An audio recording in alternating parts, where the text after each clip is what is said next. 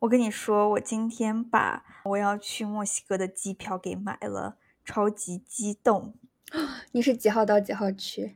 我是八月三十号到九月十号，我打算请一个星期的假期，刚好是美国的 Labor Day，也就是劳动节嘛，对吧？可以算上我的生日，也刚好是那个时候，所以我就打算去墨西哥签证的时候，把这个旅行也一到什么的全部都在那里给他过了。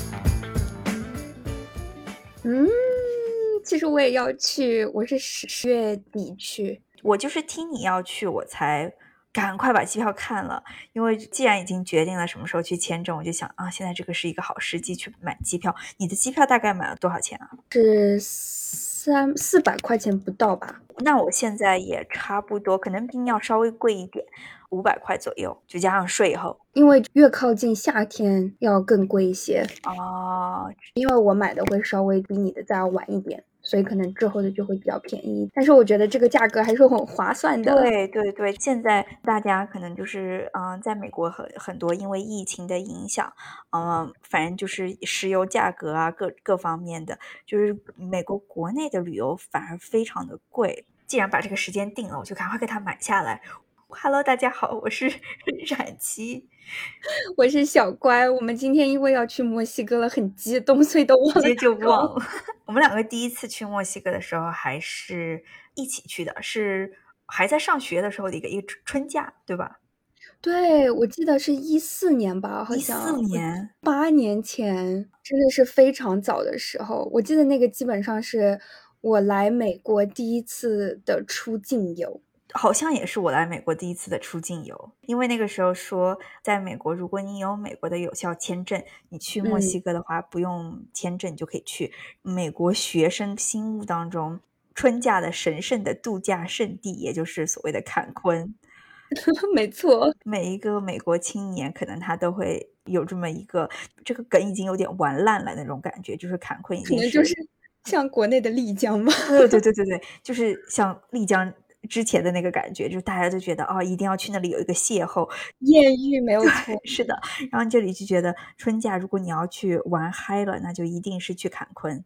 而且我们当时一四年的时候，我才刚来美国，妈呀，英语都说不溜，就要去一个 说西班牙语的地方。真的，这个可能啊，如果有去过墨西哥的小伙伴，可能就会清楚。但是如果没有去过的小伙伴呢，就是墨西哥真的是一个，你真的是用英语不能。走四方的国家，而且我当时其实对墨西哥基本上没有什么了解，那个时候连那个动画片 Coco 都还没有的。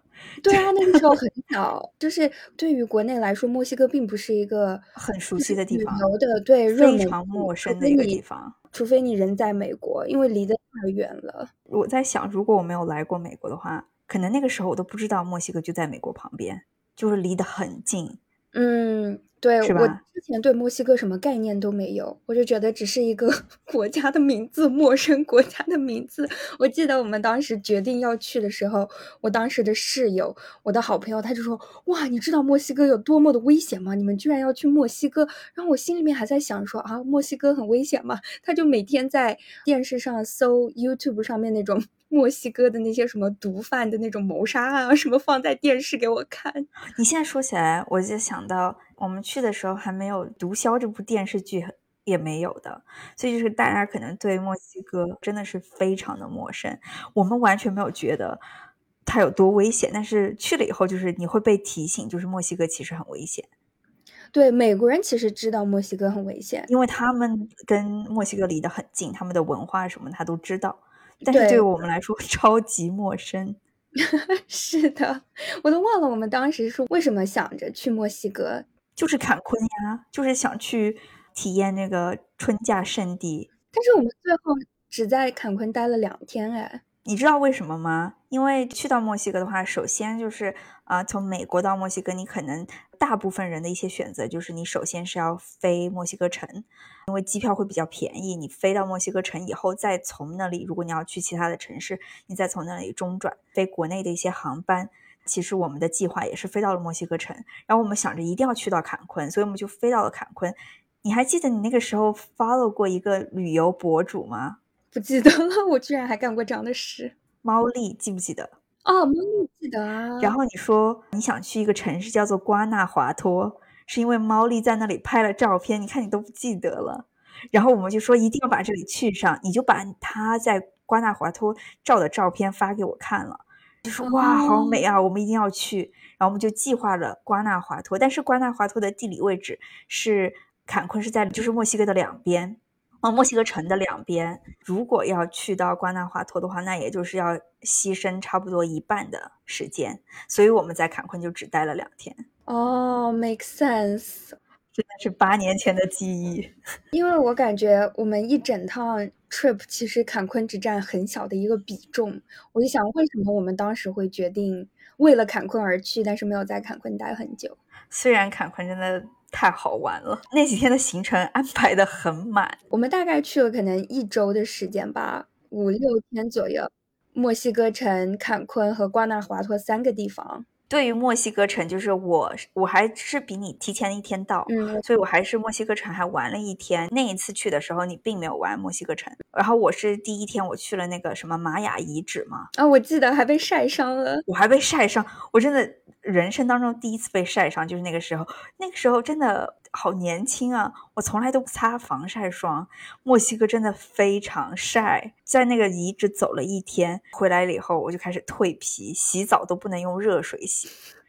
然后你你和我们的另一个朋友就到了嘛？第二天我们就飞了呃坎昆，是不是？直接就飞了坎昆？应该是。但是我想说，你还记得我们第一天，我和另外一个朋友，我们到的第一天，我们四个人就出去吃饭了，去了一家非常 local 的餐厅，就在酒店的旁边。我们就发现完全看不懂菜单，因为它的菜单上面也没有什么图片，而且那个时候我对墨西哥菜的了解真的是几乎。为零，我根本不知道什么 burrito taco 是什么东西，然后我们就没有办法点餐。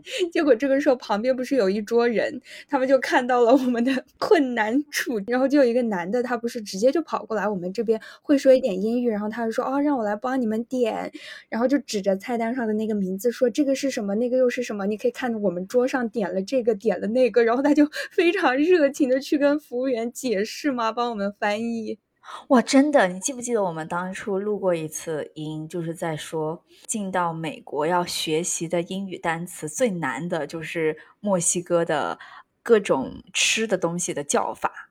就是这些词是我们以前的英语教科书上完全不会出现的。虽然就大家现在，当你知道了以后，就是你在美国生活一段时间以后，这些词语就是非常普遍，大家一般都会。就是那个时候完全不知道什么叫做 taco，或者是 burrito，或者是各种各样的东西。而且美国的墨西哥菜还是比较美式的。也不是比较美式，它被西化过。嗯，当地的那种就是完全你根本就不知道什么情况。是的，而且我们当时去的也不是一家好的餐厅，真的就是一家，并不是一家面向外国人的，就是一家路边摊。我现在都还记得，而且它的那种菜单就是密密麻麻写满了字，然后也没有什么图片的。当时拿着那个菜单就觉得，我了，就是很国内的那种，你懂吗？就是国内以前小时候的那种。就是手写那种感觉，就上面一点装饰都没有，一点留白没有的那种。对，旁边那一桌的人真的是非常热情，就是容不得你拒绝和怀疑，就跑过来来帮你 热情的翻译跟介绍自己家乡的美食。那个就是我们第一次体会到墨西哥人的热情，然后一整个 trip 都 被他们的热情所充斥。还有另外一个 fun fact，就是现在我们因为今年我们两个又要去了，就是事隔八年以后，不知道这个情况有没有变化。但是我们第一次去的时候就会发现，就是墨西哥人非常喜欢亚洲人，而且他喜欢到非常明目张胆的盯着你看。这个和。国家的文明程度也有关系，我觉得可能是的，就是他觉得盯着人看并没有不礼貌。对对对，他们就是非常的好奇。因为说到这个，我就想起当时我男朋友来来云南的时候，去很多地方也是要被盯死、被看死。对，就是大家真的就是他没有觉得不礼貌，他就只是真的很好奇，像看一个什么东西一样。她的男朋友是一嗯美国人，跟大家先说一说，然后。走在街上，全部人都是完全不掩饰的转过头来看着你。对，还要回头回很多次，回头率百分之三百。就现在可能会少一点。我就记得小时候，不是街上如果有外国人，还有人会要去拍照啊，或者是什么样。这个就是我们小时候的时候，哥啊。这个就是我们在墨西哥，真的不知道现在可能会稍微好一点。但之前我们有一次，我们去那个 museum 是在墨西哥城吗？哦，在瓜纳，在瓜纳华托。对我感觉是在瓜纳华托。哦，那就放到后面跟大家说。我还要问你一个问题，我不记得当时我们八年前去的时候，有没有人跟我们说什么在墨西哥不要乱喝水？就是有没有这种说法？我也不没有这个印象，但是现在你会听到身边的人说什么啊？去到墨西哥，你不要乱喝它的水，就是一定要喝瓶装水，不然那里的水质很不好，很容易啊拉肚子什么的。哎，但是这样说来的话，我又觉得我们其实当时都是买瓶装水，可能当时也没有习惯说直接就喝水管的自来水吧。虽然没有听过，但是我们都还是买的瓶装水。这个问题可能是针对美国人的，因为我们本来就不爱喝水管水，我们本来就都只喝瓶装水。其实我除了在纽约在家以外，一般来说我出门都不太会喝自来水。说到不要喝水，你记得我们后来第二天直接飞到坎昆的时候，在机场碰到了一个中国的阿姨。她是从中国嫁到墨西哥的，在机场等行李的时候，还是等出租车的时候，他就说啊，他说我看你们来这里玩，他说你们一定要小心，不要去到游客区以外的地方。他说，其实坎昆虽然是一个旅游热门的地方，但是还是蛮危险的，就是之前有出过一些事情。然后他就说啊，你们是留学生，你们要小心。那个是我第一次听到一个了解情况，算半个当地人，然后我们说还是要小心。我完全不记得他了，但是我记得我们才下坎昆的时候，坎昆是一个很小的地方，它的整个感觉就是给你觉得像在墨西哥的一个美国的一个殖民城市，就是它的所有东西都非常的后花园。对，你可以用美元，你可以用美元，它的所有的租车公司都是美国的品牌，然后它所有的酒店也都是美国的，就是没有一点当地的痕迹。除了身在墨西哥以外，那个城市就很有意思。下了飞机以后，一般大家都会租车，因为那个地方就是地形非常的简单，就是一条直线沿着海进去。所有的酒店还有它的酒吧都是散布在这条路的左右两边。嗯，我们就租了一张。吉普好像是对吧？没错，对，租了一张吉普，嗯，我们还把窗子打开，然后就放着 墨西哥风情的西班牙歌曲，你就整个感觉就是非常心情，就是顿时就海岛心情。记得我们订了 Westin 加西斯廷的酒店，对，然后有一个朋友，当我们 check in 的时候，他还说哇，我们住的真是太好了。可能也是我第一次在国外旅游，然后住了一个这种。有一点 all inclusive 的这种酒店，也可能是好像是我们第一次。对，就是第一次可能长大成人和朋友一起去度假的那种感觉，然后租了一个海景房，自己觉得自己住的真的很不错。就现在想起来就觉得啊，那个时候真的是好小孩啊！就是春假的时候，面对一个豪华酒店，然后就觉得哇，真的是好好啊。坎昆其实就主要是两个玩的重点，一个就是它的海边，它的海边非常的美，沙就是很。细腻的那种白沙，然后水也是提粉你蓝，还有一个就是它的夜生活，那边应该有很多有名的酒吧。我现在觉得我们之前去的，事隔八年，可能已经不一定 in business 了吧。我还记得有一个吧叫做 Coco Bana，还是一个什么，我们都没有进去。对对，那个人太多了，我们没有进去。我觉得他那种感觉就是像这种海岛边城市的这种感觉。我也记得 Coco Bana 那个酒吧。去了旁边，但是其实每一家都是爆满，每一家都爆满，而且每一家都感觉好玩到爆。没错，我们连去了两天。对，同一家是不是？好像是吧，我都不记得是。我记得好像是同一家。第一天就已经够抓马了。像我们刚刚跟大家说的，当地人非常喜欢亚洲人，而且他们的国民性格又相当的热情奔放。就是大家去那个地方都是要去放浪形骸的，对，所以没有人会收着来，就是没有人还会觉得忍一忍。当时不是有一个酒吧上面有一个舞台，就会叫女生上去。我们有上去吗？跳舞没有。我们我们也不会上去。当时叫的不是都是美国的女生，反正就是要跳一些舞什么的，然后下面的男生就会非常非常的激动。我记得我们当时是路过还是哪里，反正有一个酒吧在举行这样的活动，然后我当时就觉得哇，真是好可怕哦！但是人真的超多，你去买一趟酒回来，你可能就半小时过去了那种感觉。对对对，是我也记得，我们那次简直玩到整个人 hammered。但是我们还接着开车回了酒店。现在可能这个情况被有所整治了。我们当天好像第二天超疯，玩完了以后就说好，那就回酒店。可能有一个 U turn 的时候，我们没有那里可能不应该可以 U turn，然后我们就在那里 U turn 了。有几个那种可能已经没有在。上班的警察就把我们拦下来了。我觉得他们就是故意等在那个路口的。他知道那个地方不能 U turn，但是很多人有很多人喝醉了会在那里，就有点像国内在酒吧旁边就等着吹瓶，吹一个中一个，就是对对对，我觉得他们就是专门等在那个地方，然后来查这些 交通违规的人。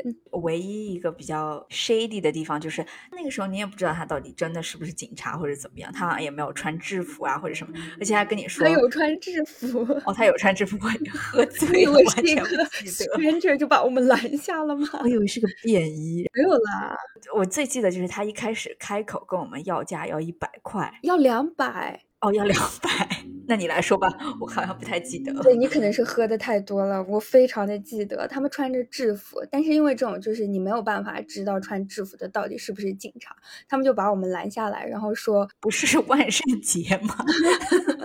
用那种不是很清晰的英语，然后来跟我们解释为什么他要开一张罚单给我们。一开始说要两百，我你然后还有另外一个朋友，我们三个女生就下去就去求别人，就说啊不要罚我们这么多。我们只是来度假的各种，然后说说说，人家就说减到一百块，我们可能是喝多了，胆子也比较比较大胆，对，然后就一直不愿意给，就在那里磨叽磨叽，最后那个人就说减到了五十块，说我们给他五十块就可以了。那个时候我们就很开心，我们就觉得 打了一个大折，对，我们就觉得哎，五十块平摊一下，其实也没有多少钱啊，我们就付了五十块就走了。我们看车的朋友就非常的生气，他说这个就是骗人的好吗？这就是讹你们这些游。游客的，他说：“如果你们让我下去的话，我是不会 给钱的。”你知道我们，但是他又没有下去，有点吵架，你记得吗？记得，我们当时一是有点喝醉了。二是在墨西哥，当时也待了差不多有个三四天，就是摸清了他们非常喜欢亚洲人的这个，所以就敢跟他们来来讨价还价。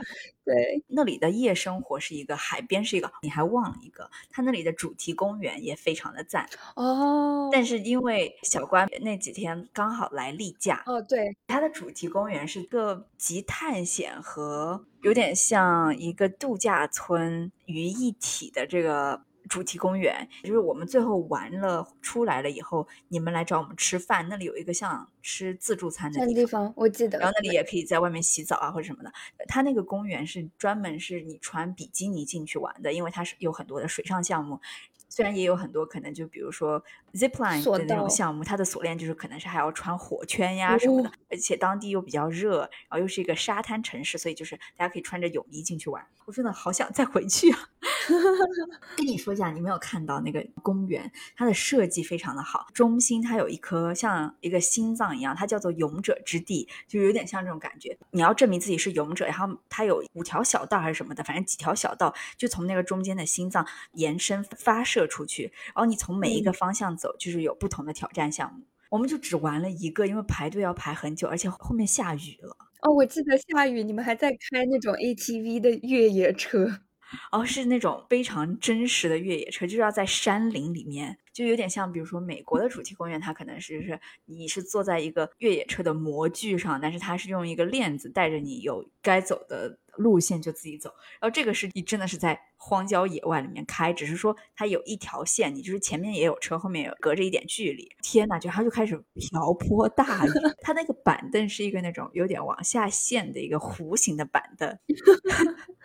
记得你跟我说，那个里面就全都全部都是水，然后还穿着泳衣，就很合适啊。还好你穿着泳衣，但是我就觉得它那个椅子很脏，而且它下下来那个雨水是。有点浑浊的那种鱼水，我也不知道为什么，还是因为我们是在开沙地越野车，就是也有泥浆什么。我觉得肯定是。我觉得，天哪，我太不想坐在那个板凳上了，我就悬空叫我的邻座的朋友帮我把 水舀出去。但是他不是在开车吗？还是你在开？我在开，然后他就在帮我舀水。我是那种。用脚踩着，用背顶着那个坐垫，然后就悬空。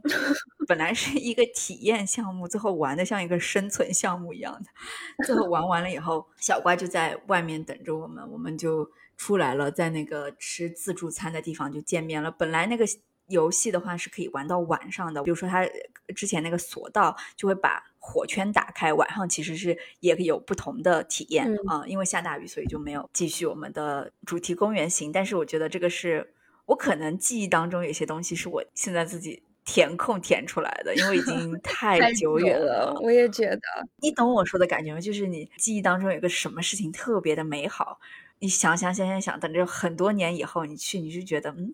怎么跟我想象的不太一样？就有点这个感觉。那肯定啊，我也觉得，就是你的记忆其实会把一些呃细节美化，对一些细节其实是你想象出来的，然后你会把它当真，这样。对，但是我觉得如果大家去坎昆 的话，还是可以看一看有什么。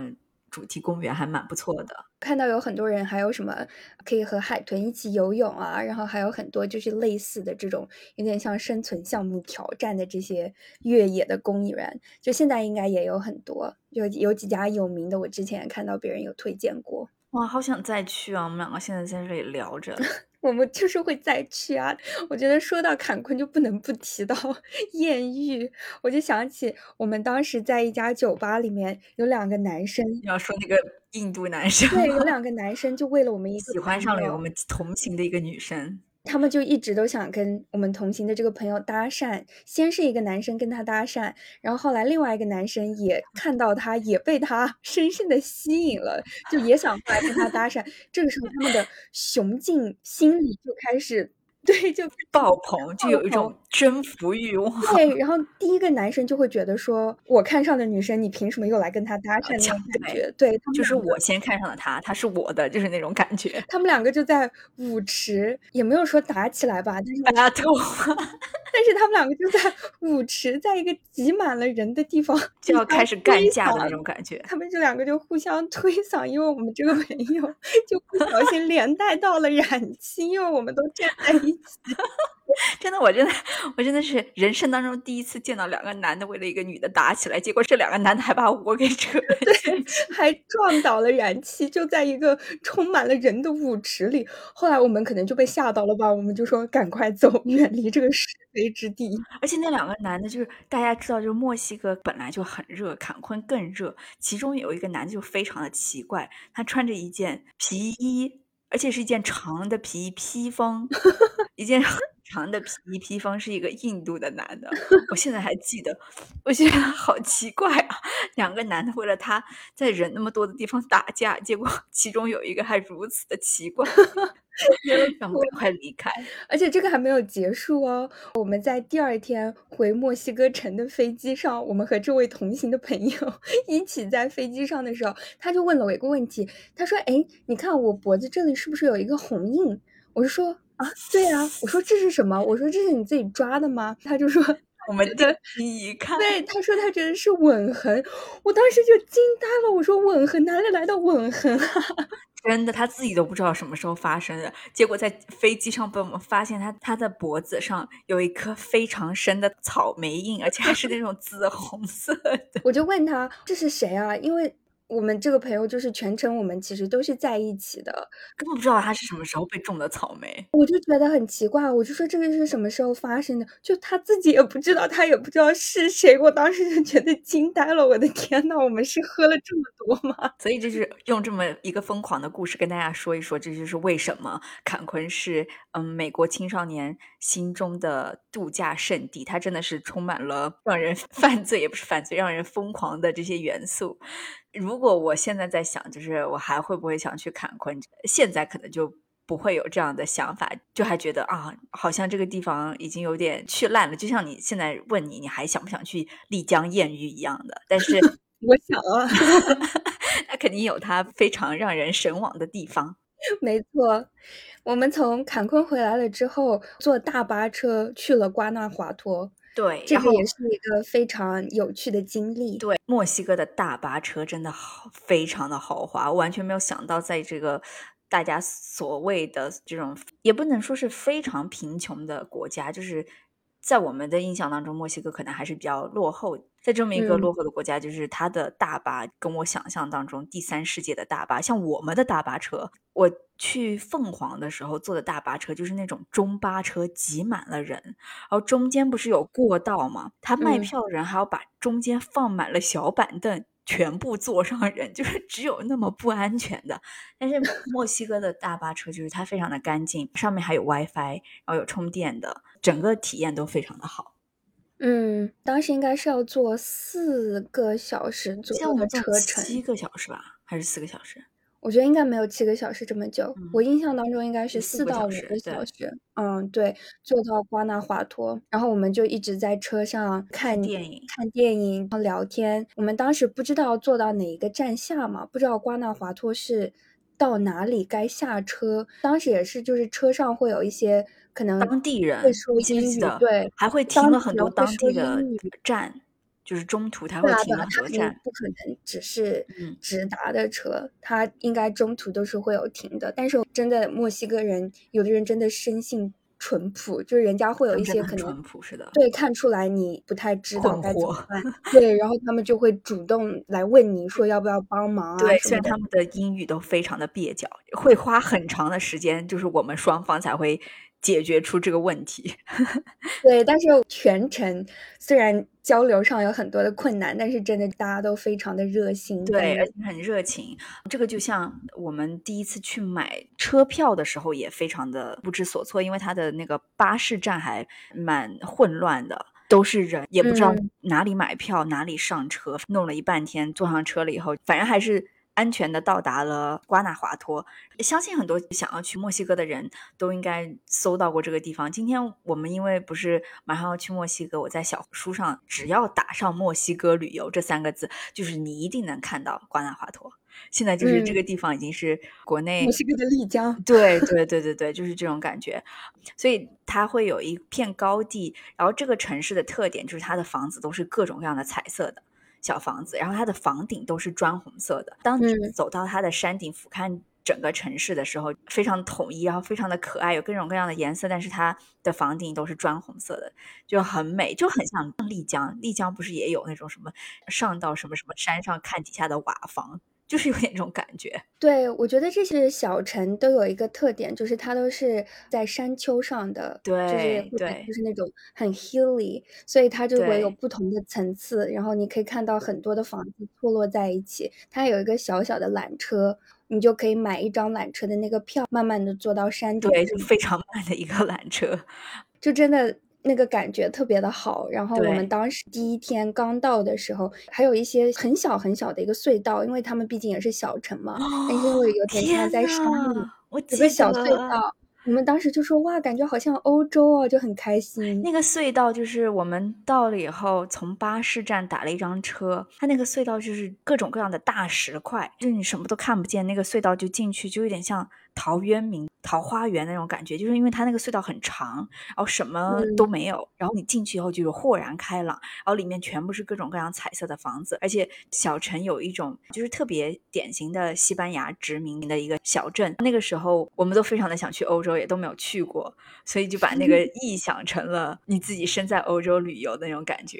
对，真的墨西哥它又是被西班牙殖民，就是它有欧洲的建筑，墨西哥的建筑真的非常非常的美。就是完全不亚于欧洲，但是它又有自己特别独特的文化，非常浓墨重彩，像 Coco 里面的那种，有很多它自己独特的民俗啊，整个国家的感觉都是热情奔放，然后非常的鲜艳的颜色 colorful，所以我就觉得这个地方真的就是异域风情非常浓厚，玩几次都玩不腻，真的。而且我在想，我们那么喜欢墨西哥的另外一个。原因，就是我觉得它跟也不能说跟云南像，但是就是我们两个不是都是来自云南嘛？但是云南的一些很多东西，大家肯定都知道，有少数民族风情啊，或者是比如说你去到大理啊、丽江啊。它有它自己的一些非常就很民俗，对对对，墨西哥就是有这种感觉。它除了它有欧洲的那一部分，它还有它非常当地、非常异域的那个气息在里面。所以这就是为什么它比也不能说是比较，就是除了欧洲风情，它还有一个另外的一个味道。对我也觉得这个也是为什么美国人非常非常爱去墨西哥。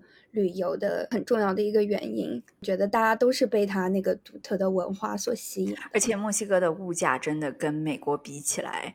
非常的低，而且因为有很多美国人喜欢去，所以你能感受到，如果你想要过一些比较奢华的，比如说现在很多人会去在坎昆附近的 Tulum 啊，或者是之类的一些地方去吃最好的米其林餐厅，你住最好的酒店，小众的 boutique hotel 或者是怎么样。如果你在美国的话，可能要翻倍或者是三四倍的价格才能享受到的服务，你在墨西哥就能享受到，而且它的天气又很好，所以就变成了很多人首选。选的一个地方，其实这样说来，我觉得墨西哥和泰国很像。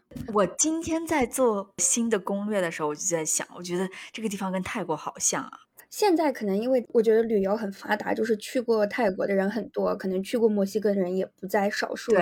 但是我就记得，当时我对泰国也。还没有什么了解的时候，就是你印象当中，你会觉得这个国家好像没有这么的发达，就像墨西哥一样。但是其实后来你去了之后，你就会发现这个国家它有很多奢华的地方，很多先进的地方，也有很多有钱的人，有高级的餐厅，然后 boutique 的酒店。对，但是它也会有一些比较落后、比较原生态的地方。就是不管你是怎么样的经济实力，或者你在寻找哪一种旅游的方式，你喜欢什么样的旅游方式，你都可以去到这个地方。然后这个。地方都可以满足你。欧洲可能你想寻找一种原始的那种旅游的感觉，可能就比较难吧。但是我觉得，我懂你的意思。对对，就是欧洲，大家都是想要 sophisticated 的那种文化之旅啊，然后就是去感受一些古老的文化历史这些，还有那种特别 down to earth 的感觉。对对对，会比较原生态，比较原始。我觉得你说的这个原始这个感觉，对于我们来说特别重要，因为我们成长的环境并不是说从小就已经国家很发达，所以我觉得这是可能是也在我们基因当中的一个，我们可能会觉得比较怀旧的一种感觉。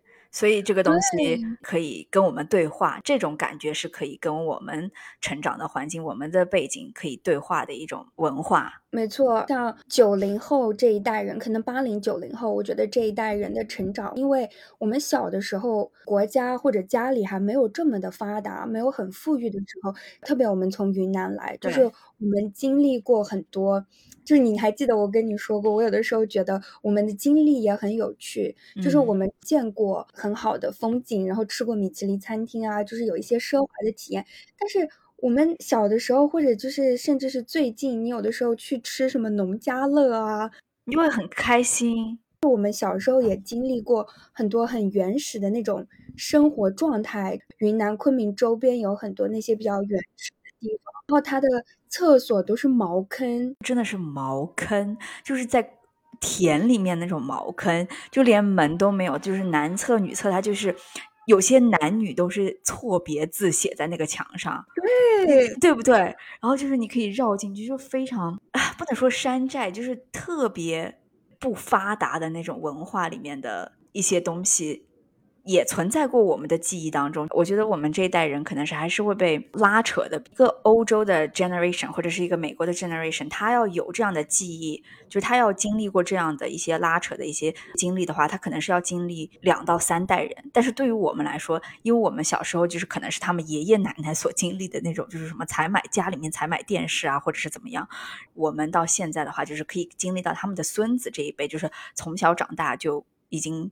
开始玩高科技了，对对，这些东西还是在我们的基因当中，所以你去到一个，比如说像泰国呀，或者是墨西哥啊这些的国家，你就觉得啊，好亲切啊。所以今天我在那里看的时候，我有一种啊，有一点想家了？不是，有点想移民到墨西哥。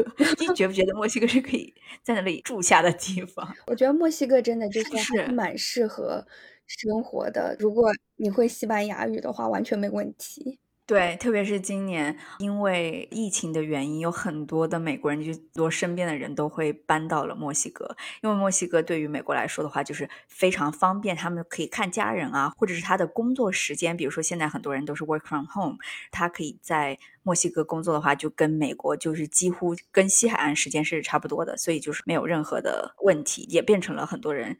选择去那里移民的一个聚居地。哎，说到这个，我真的觉得好开心哦！我们又要再去了。我是八月底，然后小怪是十月份。我们等着去完了以后，又会再跟大家更新。对，八年以后的墨西哥又是怎么样的？而且现在因为国内疫情、旅游什么的，大家都很久没有出去玩了，所以也希望我们这一期节目可以让大家带上你们的耳朵。去旅行，希望大家都可以尽快走出家门，赶快去见想见的人，看想 看的风景。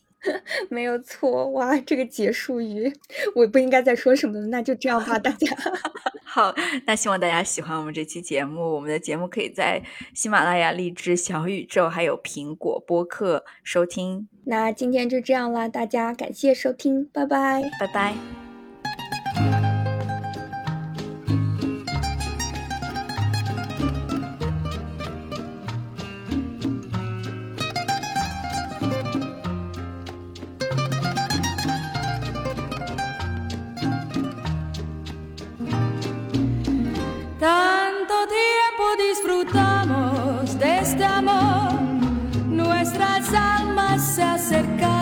Tanto así que yo guardo tu sabor, pero tú llevas también sabor a mí. Si negaras mi presencia en tu vivir, bastaría con abrazarte y conversar. Tanta vida yo te di que por fuerza tienes ya sabor a mí. No pretendo ser tu